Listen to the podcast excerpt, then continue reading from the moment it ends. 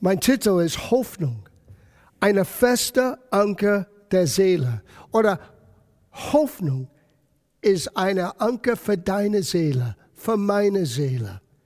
Und was das bedeutet, man muss es vorstellen wie ein Segelschiff, der irgendwo hinsegelt und plötzlich taucht ein unerwarteter Sturm auf. Weil das Erste, was ein guter Kapitän macht, ist, er sucht einen sicheren Hafen. Und dann muss er ganz sicher sein Anker rauswerfen, damit diesen Schiff in dieser sicheren Hafen dieser Sturm überlebt. Und das ist genau das Bild, das wir werden bekommen von Gottes Wort. Sieh, wir müssen verstehen, Gott ist nicht überrascht mit das, was auf der Erde im Gange ist. Sogar so, Jesus hat uns vorgewarnt. Darf ich nur einen kleinen Satz geben, was Jesus uns erzählte über diese Zeiten, über dieses, was das Neue Testament benennt, die Endzeit, wie er das beschrieben hat. Er sagte, das ist Lukas 21, Vers 26. Da die Menschen in Ohnmacht sinken werden vor Furcht und Erwartung dessen, was über den Erdkreis kommen soll. Eine Hoffnung für alle Übersetzungen ist heißt folgendes. Ungewissheit und Furcht treiben sie zur Verzweiflung. Oh, Mai, ich merke das. Man, man merkt das, wenn man die Tagesschau äh, anhört oder anschaut und man liest in den Zeitungen, was zurzeit im Gange ist. Es gibt so viel Unsicherheit, denn es ist eine sehr gefährliche Zeit, keine Frage. Menschen in mein Alter, Menschen mit vielleicht wie ich bin, mit ein bisschen Vorerkrankung, sind enorm gefährdet. Aber ich habe meine Hoffnung in mein Jesus eingesetzt. Ich habe gelernt, nicht in Furcht und Verzweiflung zu gehen, sondern den Situation anzuschauen und in erster Linie zu sagen, was soll ich jetzt tun in der Situation? Für mich, es heißt wirklich aufzupassen, Abstand zu nehmen, nicht in die Öffentlichkeit zu gehen. Ich sage euch ganz ehrlich, ich bin zu Hause oder komme ich direkt her hier für den Sonntag, Dienstag und Freitags. Das war's. Ich kann sogar meinen kleinen Enkelsohn, Sascha Junior, nicht in den Arm nehmen. Das ist das Schwierigste für mich zur Zeit. Aber ich weiß, dass es sicher für ihn und für mich ist. So, ich tue, was ich tun kann. Gott hat uns einen Geist nicht von Angst und nicht vom Versagen gegeben, sondern ein, Eins, ein Geist mit Kraft, Liebe und es heißt Besonnenheit. Besonnenheit bedeutet gesunden Menschenverstand. Und gesunden Menschenverstand gehört genauso zu unserem Leben des Glaubens als auch eine Verheißung Gottes. So ich tue, was ich tun kann, aber ich verlasse mich nicht auf mein Tun. Ich weiß, dass Jesus umgibt mich wie ein Schild. Er ist dieser sichere Hafen und er hat in jeder Sturm eine Antwort für mich und für dich. Und er hat uns sogar einen festen Anker gegeben. Wir werden das gleich anschauen. Wir werden ein kleines Studium aus Hebräerbrief Kapitel 6 miteinander anschauen. Und vielleicht gehen wir das dort gleich jetzt hin. Wir fangen an im Vers 11. Hebräerbrief Kapitel 6, Vers 11. Wir wünschen aber, dass jeder von euch, so der Schreiber hier schreibt zu uns, die an Jesus Christus glauben.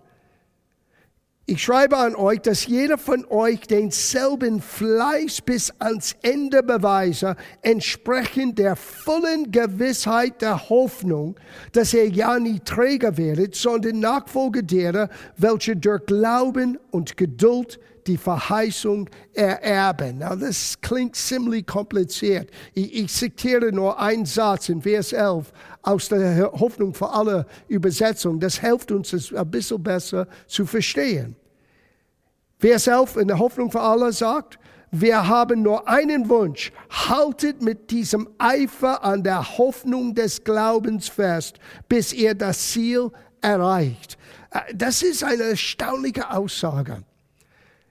Hoffnung und Glaube sind nicht dasselbe, aber die gehören zusammen. Sogar so, unser Hoffnung, unser Glaube, Entschuldigung, unser Glaube fängt an zuerst aus Hoffnung. Und so ich möchte ein bisschen definieren, was Hoffnung wirklich ist.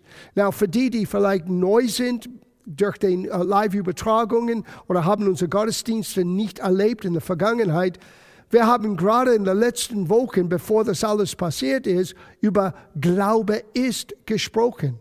Man kann zu unserem Podcast gehen, man kann das kostenlos downloaden, man kann der ganzen äh, Thematik über was Glaube wirklich ist zu Hause studieren. Man hat Zeit zurzeit. Die meisten von uns arbeiten nicht normalerweise in den normalen Stunden. So nimm die Zeit, bau dein Leben auf in Gottes Wort. Aber wir wollen unser Augenmerk nicht auf den Glauben setzen heute Morgen, sondern auf das, was unser Glaube Richtung gibt. Ich hatte dieses Bild heute Morgen gehabt. Ich bin sehr früh aufgestanden und ähm, ich wusste, es ist Zeitumstellung heute und vielleicht bin ich innerlich ein bisschen äh, vorgewarnt, dass ich nicht zu lange schlafe. So ich bin extra früh wach geworden und ich hatte dieses Bild von einem Segelschiff. Und man könnte das vorstellen, der Heilige Geist ist wie Wind auch verglichen. Ihr kennt die Geschichte, wir haben das am Freitagabend studiert. Am Pfingsten, wie ein gewaltiger Wind, kam der Heilige Geist. Well, wir segeln auf dieses Meer des Lebens. Und dann kommt dieses Wind des Heiligen Geistes. Dann musst du wissen, als guter Segler, dein Segel hochzuhalten, damit der Wind dir Antrieb gibt. Well, der Wind kommt von Gott. Der Segel ist wie unser Glauben, die uns Antrieb gibt. Aber es gibt ein kleiner Steuerelement in ein Segelboot. Und der Kapitän muss dieser Steuergerät in der Hand nehmen und das gibt den Wind und den Segel Richtung. So ist Hoffnung. Hoffnung gibt unser Glauben eine Richtung. Sogar so, es muss zuerst da sein, bevor wir wirklich unser Segel hochsetzen können. Wir spüren, Gott möchte etwas tun, aber das Wort Gottes hat die Fähigkeit, uns eine übernatürliche Hoffnung. Na, was meine ich bei das? Lass mich das hier vorlesen. Hoffnung ist eine freudige Erwartung, die ihren Ursprung in Gottes Güte und in seiner Verheißung hat. Sogar so Abraham erlebte das, indem er lernte, wie man Gott vertraut. Na, wir haben in den vergangenen Wochen sehr, sehr viel über Abraham gesprochen, aber ich möchte nochmal mit Abraham uns, dass wir uns beschäftigen mit, äh, zusammen mit Abraham, weil wie Glaube und Hoffnung in sein Leben zusammengewirkt hat, ist beispielhaft für uns. Gehe, wir gehen zurück zu Romerbrief Kapitel 4, was wir in der Gemeinde vor einigen Wochen studierten. Ich möchte nur einen Satz hier rausholen für uns. Oder vielleicht zwei oder drei, weil sie sind so gut. Römerbrief Kapitel 4, Vers 18. Abraham hat gegen alle Hoffnung auf Hoffnung hin geglaubt. Na, das ist eine erstaunliche Aussage. Gegen alle Hoffnung. Wie kann ich das verstehen? Wenn ich das so sage, vielleicht ist das noch verständlicher. Gegen alle natürliche menschliche Hoffnung ist eine übernatürliche, von Gott gegebene Hoffnung in seinem Herz gekommen. Was war das? Es ist, als Gott zu ihm kam. Er ist 99 Jahre alt. Das ist hier der neuen testamentliche ähm, ähm, Bericht von was geschehen ist in 1. Mose Kapitel 17. Als Gott kam, Abraham ist zur Zeit 99. Er hieß damals Abraham. Er ist noch nicht Abraham umbenannt. Das kommt in diesem Kapitel vor. Und Gott hat ihm gesagt, ich bin El Shaddai. Ich bin der Gott, der mehr als genug ist. Und gegen alle Hoffnung, dass er ein Kind erzeugen könnte, hat Abraham neue Hoffnung empfangen. Er hat einen neuen Namen empfangen. Du bist nicht mehr Abraham, das heißt Fürst oder netter Kerl. Du bist Vater vieler Völker, Abraham. Und mit dieser neuen Sichtweise ist Abraham in einer neuen Ebene des Glaubens gekommen. Und es waren nur wenigen Wochen danach, Sarah war schwanger. Wow! Er ist 99, sie ist 90 und die haben Isaac hervorgebracht. Und Isaac heißt übersetzt Lachen. Ja, die sagten, my oh my, Gott hat uns zum Lachen gebracht. Die waren sehr verzweifelt. Aber Gott hat sich zum Lachen gebracht. Und Gott wird dich auch wieder zu Lachen bringen, auch in dieser eingeschränkten Zeit, weil er ist derselbe Gott, gestern, heute und in aller Ewigkeit. Aber wir müssen lernen, was Abraham gelernt hat. Gegen alle Hoffnung, er hat eine übernatürliche Hoffnung empfangen dass er ein Vater vieler Völker wäre, wie zu ihm gesagt worden war, also soll dein Same sein. Hier geht's los was. Er wurde nie schwach im Glauben, so dass er schon seinen erstorbenen Leib in Betrag gezogen hätte. In anderen Worten, als er seine natürliche Einschränkung für Abraham war das, ich bin 99. Für dich, es mag sein, ich kann zurzeit nicht in die Arbeit gehen. Vielleicht bist du selbstständig. Ich kann meine Arbeit, meine Firma nicht weiterleiten. Wie geht's weiter? Gott sieht deine Situation. Er hat dich nicht vergessen. Genauso wie Abraham musste seine Einschränkungen anschauen, müssen wir diese momentanen Situation anschauen, aber durch den Augen von was Abraham gelernt hat, den Augen der Hoffnung und des Glaubens. Und es heißt hier, er schaute das an, auch Sarah, seine Frau. Er zweifelte nicht an der Verheißung Gottes durch Unglauben, sondern wurde stark durch den Glauben, indem er Gott die Ehre gab. Now, der Grund, warum er Gott die Ehre gab, ist der nächste Teil des Satzes, weil er völlig überzeugt war dass Gott das, was er verheißen habe, auch zu tun vermöge. Sieh, deswegen ist die Bibel so wichtig für dich und für mich. Hier lernen wir ihn zu kennen. Hier ist die Quelle von deinem Glauben. Hier wirst du lernen, eine Überzeugung zu entwickeln, wo du auch irgendwann wie Abraham so ein Punkt kommst in deinem Leben, wo du weißt, dass du weißt, dass du weißt, dass du weißt, was du weißt. Und an diesem Punkt ist Glaube entstanden. Abraham war völlig überzeugt, wenn Gott das versprochen hat, Gott wird das zustande bringen. Und er ist nicht in Zweifel zum Boden gefallen. Er hat sein Glauben gestärkt und er hat das getan, genauso wie Deborah und ich heute Morgen mit euch Gott gepriesen. Er gab Gott die Ehre.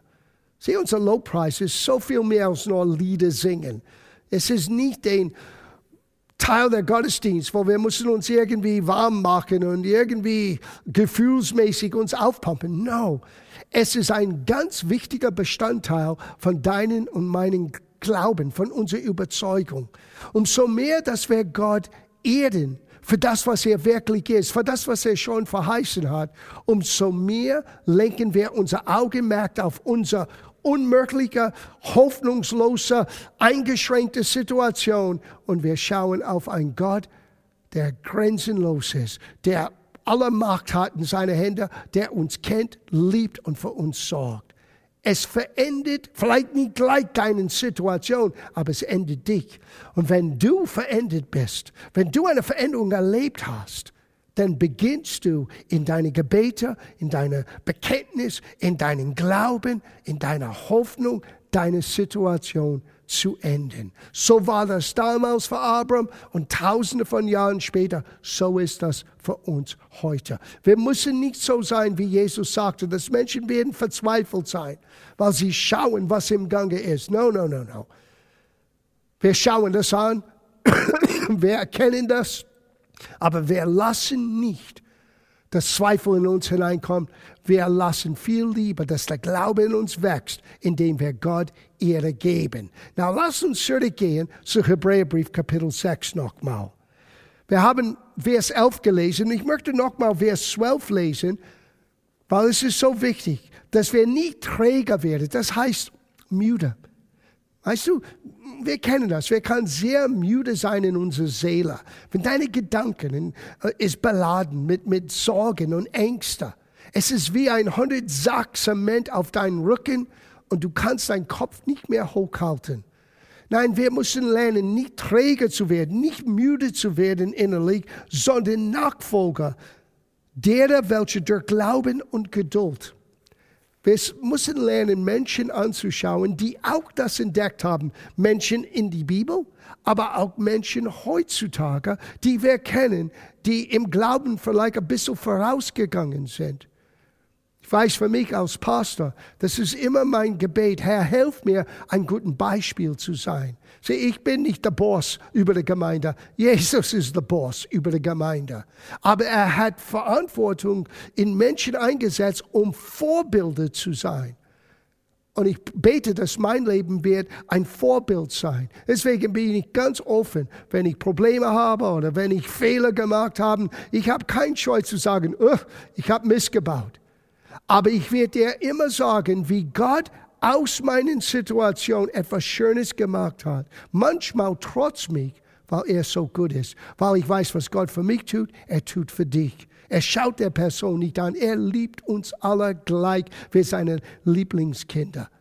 So, es braucht Glauben, aber nicht nur Glauben, es braucht Geduld. Und dieses Wort Geduld ist nicht nur da sitzen und warten. Dieses Wort Geduld in der Ursprache ist Beständigkeit, ist konstant sein, es ist diese Gedanken von Standhaftigkeit. Und ich glaube, das ist eine der schwierigsten Lektionen, die du und ich lernen können, ist in, in schwierigen Situationen, wenn ein Strom im Gange ist, wir müssen lernen, wir haben einen Anker, die wir rauswerfen können, die uns festhalten werde, durch den Sturm vorbei ist. Und es braucht nicht nur unser Vertrauen, es braucht Geduld, Beständigkeit, konstant zu sein. Ich stehe auf und gebe Gott Dank egal wie es mir geht, egal wie die Einschränkung mir auch auf den Nerven geht, genauso wie bei dir. Ich gebe Gott Dank, weil ich weiß, es wird ein Ende geben. Und ich weiß, wenn es alles vorbei ist, der Leib Christi, unsere Gemeinde, dein Leben sollte besser sein, nicht weniger sein. Gerade jetzt alles deutet hin auf wegnehmen. Jesus hat gesagt, es gibt einen Dieb. Er kommt zu rauben, töten und zu stehlen. Aber Jesus, der gute Hirte, ist gekommen, damit du und ich Leben haben können und Leben im Überfluss. Das ist sein Wille für uns. Und manchmal in das Leben, es sieht nicht so aus, aber bleib beständig. Nimm deinen Glauben verbunden mit diesen Ausdauer, mit dieser Beständigkeit und du wirst nicht enttäuscht sein. Gott ist treu. Abraham hat das gelernt. Ich habe das immer wieder in meinem Leben gelernt und ich möchte, dass du das auch zu Hause erfährst. In dein Leben, deine Familie, in deiner Arbeit, für uns als Gemeinde. Na, wir wollen ein Stück weitergehen. In Vers 17. Jetzt fängt der Schreiber an in Kapitel 6, Hebräerbrief Kapitel 6, Vers 17, über Gottes Zuverlässigkeit. Und er gibt uns einen gewissen Blick hinter der Kulisse wie ernst Gott seine Verheißung nimmt. Sieh, manchmal, wir sind am Kämpfen mit, was sind die Verheißungen? Kann ich das wirklich glauben? Ist das Gottes Wille für mich? Wir müssen lernen, auf Gott zu schauen. Der nimmt seine Verheißung so ernst. Er hat uns zwei unbewegliche Dinge gegeben, damit wir eine Anker in unserer Seele haben kann für den Sturm. Ich bin ein bisschen zu schnell vorausgegangen. Lesen wir das hier zusammen. Vers 17. Menschen schwören einen Eid, um zu bekräftigen, dass ihre Aussage wahr ist und um mögliche Zweifel auszuräumen. Das ist normal. Ähm, ich weiß, bei uns in Amerika, ich bin, ich bin sicher, es ist auch ähnlich hier in Deutschland, man schwört meistens auf die Bibel. Ich schwöre, das, was ich jetzt sage, ist die Wahrheit und die ganze Wahrheit. Ich lege nicht dazu und nehme gar nichts weg. Man tut das, weil dieses Buch repräsentiert eine höhere Autorität. Und der Gedanke ist, ist, wenn ich ein Eid schwöre auf etwas, was höher ist als mir selber als Mensch, dann es sollte alle Zweifel ausräumen, dass was ich jetzt sage, nicht in Frage gestellt sein sollten. Es ist die Wahrheit. Well, schau, was Gott hier sagte. Dabei berufen sie sich auf eine Autorität, die über ihnen steht und von allen anerkannt wird. Gott hat einen Eid geschworen, und zwar zusätzlich zu seinem Versprechen, damit wir als Erben, na, wir, die wir, die hier gemeint sind, sind du und ich, die an Jesus Christus glauben. Wenn du diese Botschaft jetzt hörst und du sagst ganz ehrlich, Jesus ist mein Herr, bist du eine Erbe Christi, ein Erbe Gottes. So er redet direkt zu dir. Und falls du diesen Gottesdienst und diesen Predigt hörst und du bist noch nicht überzeugt, oder du hast noch nicht in dein Leben Jesus gesagt, Jesus, ich möchte dich kennen, komm in mein Herz. Wir werden für dich am Ende von der Predigt heute Morgen spezifisch beten. Du kannst auch heute Morgen während dieser Übertragung ein Kind Gottes werden. Du kannst ein Erbe Gottes sein. Und dann ist das, was wir hier lesen, auch für dich gültig. Sogar so heute Morgen. Und zwar zusätzlich einem Versprechen, damit wir als Erben seiner Verheißungen die unumstößliche Gewissheit haben. Unumstößliche Gewissheit. Zweifelfrei. Felsenfest, dass wir die Verheißung wirklich annehmen können. Welche Verheißung? Well, Paulus sagte, jede Verheißung ist Ja und Amen. Das heißt, so sei es. Now schau es hier dass er seinen Zusager einlöst. Und weil Gott niemals lügt, haben wir jetzt zwei Tatsachen, auf die wir uns verlassen können. Zwei. Welche? Gottes Verheißung und seinen Schwur.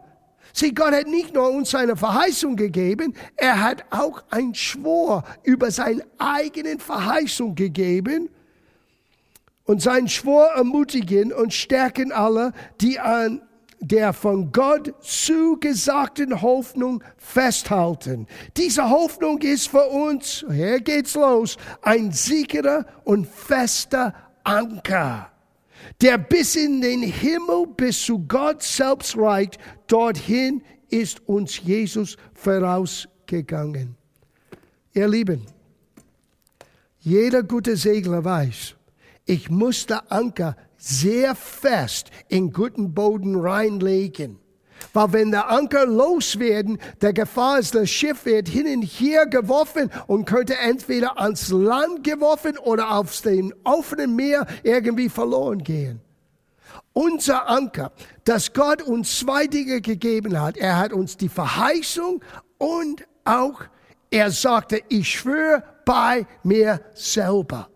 Es gibt keine höhere Existenz als Gott. Und Gott sagte, ich schwöre bei mir selber, das, was ich versprochen habe, das werde ich tun. Ich stehe hinter mein Wort. Und das sollte für uns dieses unumstößliche Gewissheit vermitteln. Und es sollte für uns ein fester Anker sein für unsere Seele. Na, was ist die Seele? Sieh, das Neue Testament lehrt uns, dass wir Menschen sind Geist, Seele und Leib. Unser Geist ist der Ort, wo der Heilige Geist wohnt, wo neues Leben kommt. Ein neues Herz, hat Gott gesagt, werde ich dir geben. Ich werde euch reinmachen. Und das ist hier in unser Herzen gemeint. Unsere Seele aber ist der Ort, wo wir Überlegungen, Gedanken haben, Gefühlsebene, alles irgendwie sammelt. Und unsere Wahrnehmungen wird dort eine wichtige Rolle spielen. Unsere Seele ist der Ort, wo wir Entscheidungen treffen.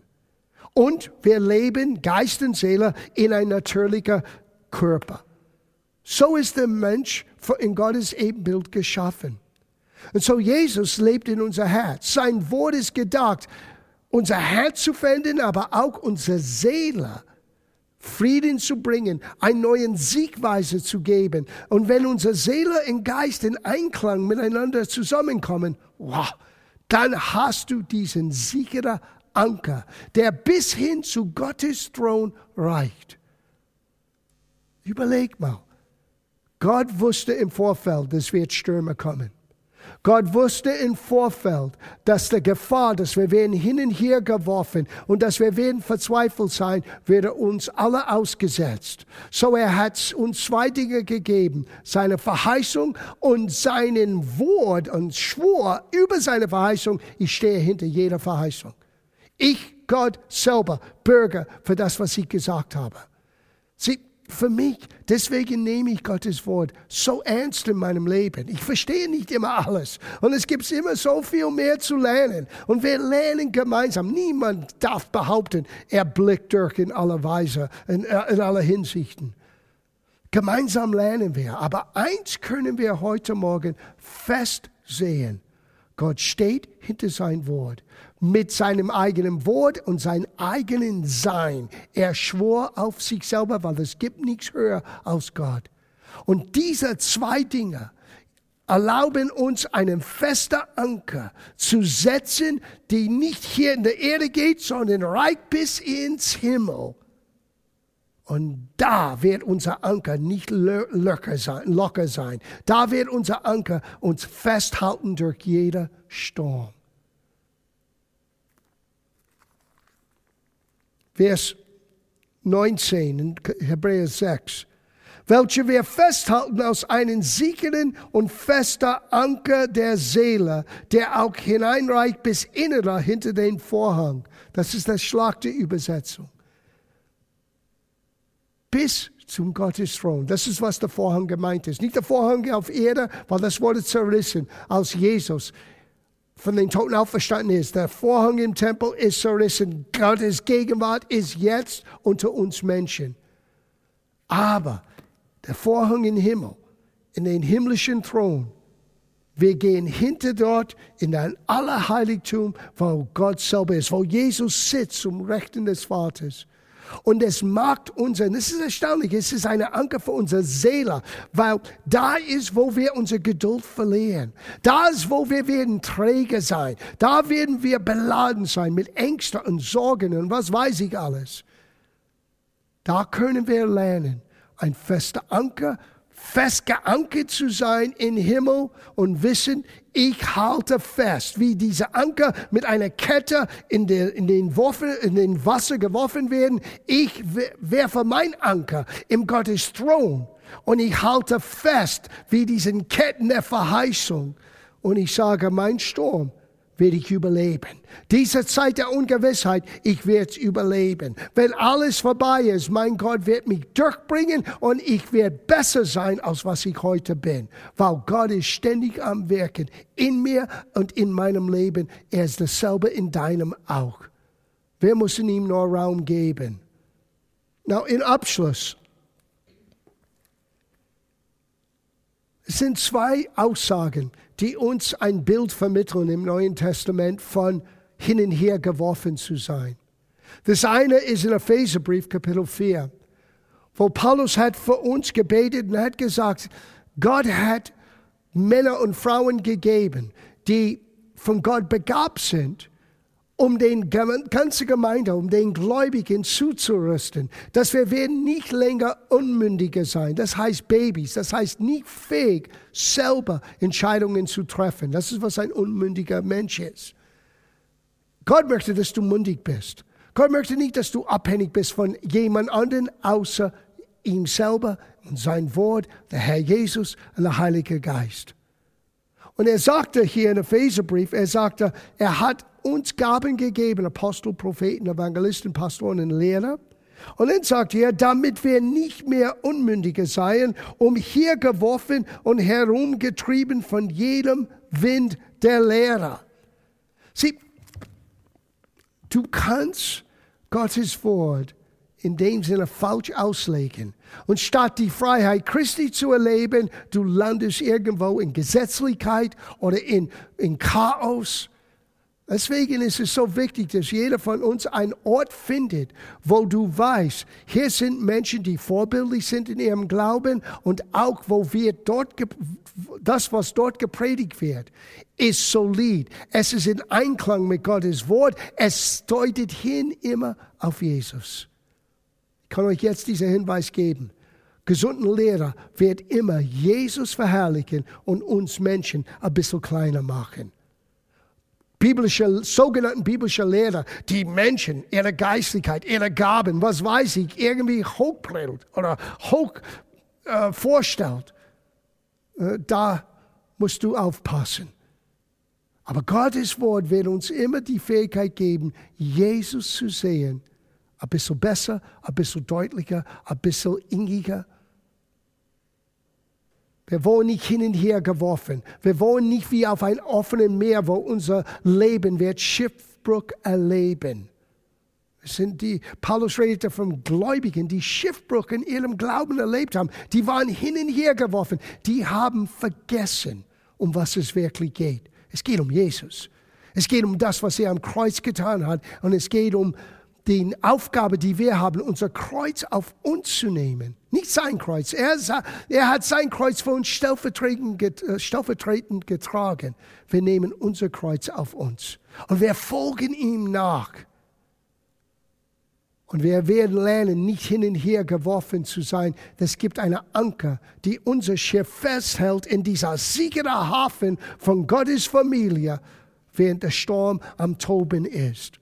Es gibt auch eine, eine, eine zweite Stelle, die uns hilft, das zu verstehen. Der eine, was hervorbringt, ähm, äh, dieses Hin und Her geworfen zu sein, ist falsche Lehre, nicht gesunde Lehre. Das andere ist, ist, wenn wir vergessen, was Gott zu uns gesagt hat in seinem Wort. Jakobusbrief, Kapitel 1. Es heißt hier in Vers 6, wenn ein Mensch bittet, dann sollte er im Glauben bitten, ohne Zweifel. Denn wer zweifelt, gleicht der Meereswoge, die vom Winde hin und her getrieben wird. Ein solcher Mensch denke nicht, dass er etwas vom Herrn empfangen werde. Ein Mann mit geteiltem Herzen ist unbeständig in allen seinen Wegen. Und bei dieses geteiltem Herzen, es ist, wenn wir sagen, die Situation ist schlimm, Gottes Verheißung ist gut, aber ich weiß nicht, welche ich glauben kann. Dieses Hin und Her geworfen zu sein, ist wie ein Schiff ohne Anker auf einem turbulenten Wasser. Gott hat uns zwei unumstößliche Dinge gegeben, um unumstößliche Gewissheit zu vermitteln. Dinge, die fest sind. Seine Verheißung. Was ist seine Verheißung? Ich bin der gute Hirte. Ich werde für dich sorgen. Ich werde dich nie alleine lassen. Ich werde alles in dein Leben hervorbringen, was du brauchst. Ich habe einen Preis für dich bezahlt am Kreuz und in der Auferstehung. Das ist, was Jesus uns sagt heute Morgen. Und er hat gesagt, nicht nur gebe ich euch mein Wort, ich habe mein Eid geschworen, dass ich über mein Wort wache. Und ich werde mein Wort in deinem Leben ausfüllen. Wow, erstaunlich. Wir aber sind die Einzigen, die unser Anker festsetzen kann im Himmel, indem wir sagen, ja Herr, ich nehme es an für mich. Ich möchte nicht hin und her geworfen. Ich möchte nicht auf dem offenen Meer von allerlei verschiedenen, was weiß ich, Lehrmeinungen. Nein, ich möchte die kennen durch dein Wort. Und ich werde nicht außer Acht lassen, was dein Wort sagt. Im Lieg von meiner Einschränkung, im Lieg von was gerade jetzt mehr erlebt ist ich halte fest an deiner Verheißung. Und dann wirst du Ausdauer, Beständigkeit, Glauben und Geduld, wie wir gelesen haben im Hebräerbrief. Wenn du die zwei Dinge zusammenbringst, haltet fest. Gott bringt dich durch. Wir haben es gesungen. He's the Waymaker. Er ist derjenige, der einen Weg gebahnt hat. Auch in unser Sturm. Er weiß genau, wie wir rauskommen.